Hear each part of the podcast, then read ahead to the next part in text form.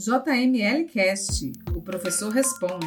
Espaço reservado para a solução de dúvidas dos nossos ouvintes em matéria de licitações e contratos, com o professor Luiz Cláudio Chaves. Olá! A dúvida dessa semana, encaminhada por e-mail, é da Leonice Silveira. Ela faz o seguinte questionamento: Boa tarde, estou com uma dúvida a respeito de credenciamento. Abri um credenciamento para a contratação de profissionais para a realização de 200 consultas médicas de especialistas em saúde mental, no valor de 100 reais por consulta, por um período de 12 meses. Como no credenciamento os interessados podem se credenciar a qualquer momento, como faço o contrato com quem já se credenciou? E quando outros se credenciarem? Como faço a contratação quanto à quantidade e valores? Muito interessante o tema que você nos traz, Leonice. A contratação de serviços por meio do Instituto do Credenciamento ainda é considerado vanguardista e pouco utilizado na administração pública. Então, vamos estudar um pouquinho o que seja isso. Sabemos que a licitação pública tem a finalidade de selecionar a proposta mais vantajosa para atender o interesse do órgão contratante. Ou seja, ao final da disputa, haverá um único fornecedor daquele objeto. Porém, há casos em que a administração precisa selecionar não uma só proposta, mas o máximo delas que for possível para atender sua necessidade. Para esses casos, se utiliza o credenciamento, instituto que não se encontra previsto na legislação relativa às licitações e contratos, mas que é amplamente reconhecida pela doutrina e também pelos tribunais de contas.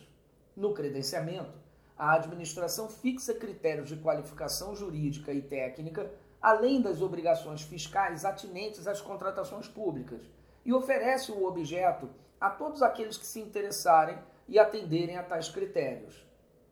Uma característica importante do credenciamento é que nele não há disputa entre os interessados, pois não são eles que apresentarão ofertas, mas apenas aceitarão o valor que a própria administração se propõe a pagar. Além disso, todos os credenciados serão alvo da contratação futura. Um bom exemplo de contratação por credenciamento e muito conhecido é o SUS o Ministério da Saúde precisa atender a um grande número de usuários do sistema de saúde pública, mas não dispõe de meios próprios suficientes para tal fim.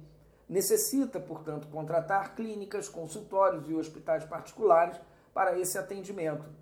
Caso realizasse uma licitação, acabaria contratando apenas um, ainda que por região, o que seria insuficiente para atender a sua grande demanda. Para atender a essa necessidade, o que faz o Ministério da Saúde?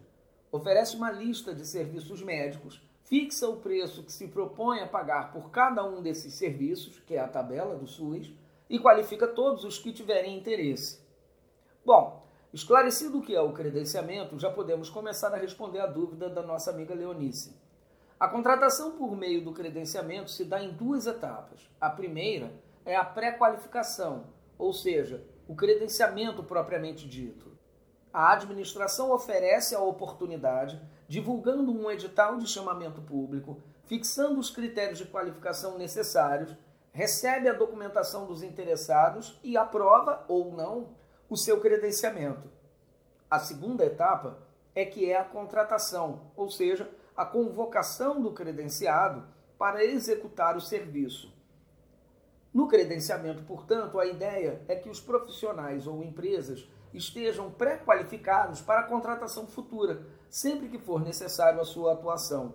Mais ou menos como funciona no sistema de registro de preço, em que o vencedor da licitação não tem um contrato em mãos para já ir executando, mas apenas um pré-contrato, a ata. Ele somente irá executar quando convocado pelo gerenciador, e ao ser convocado, celebrará o contrato. No caso específico da Leonice, ela não descreveu como se dará a convocação do profissional médico. Pode ser de duas formas.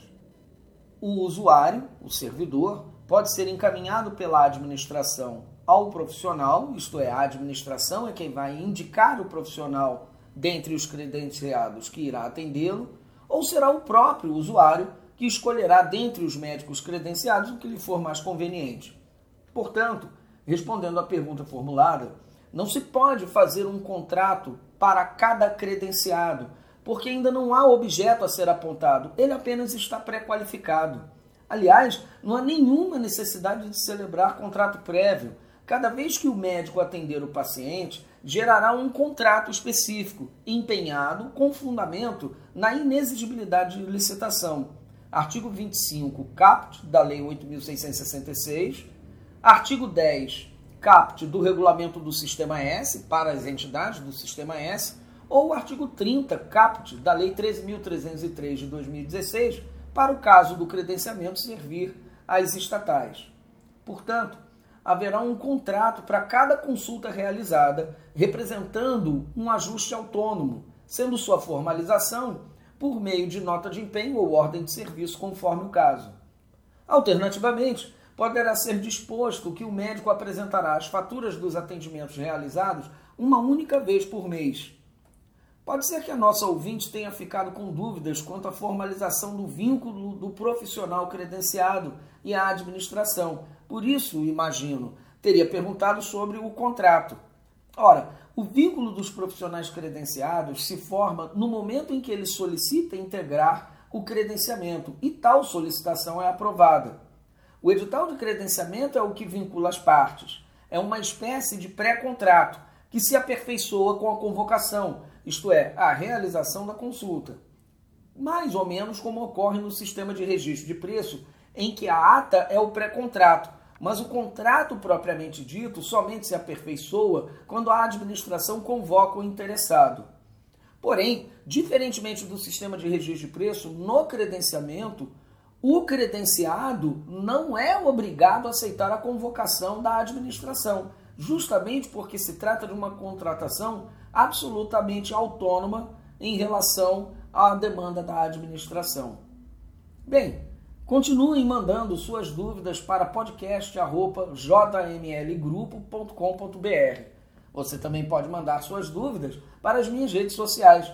Você vai me encontrar no Instagram, no Facebook e no LinkedIn. Procure por professor Luiz Cláudio Chaves. Meu cordial abraço e até o próximo episódio. Você ouviu o JML Cast. Para estes e mais conteúdos, acesse www.jmlgrupo.com.br.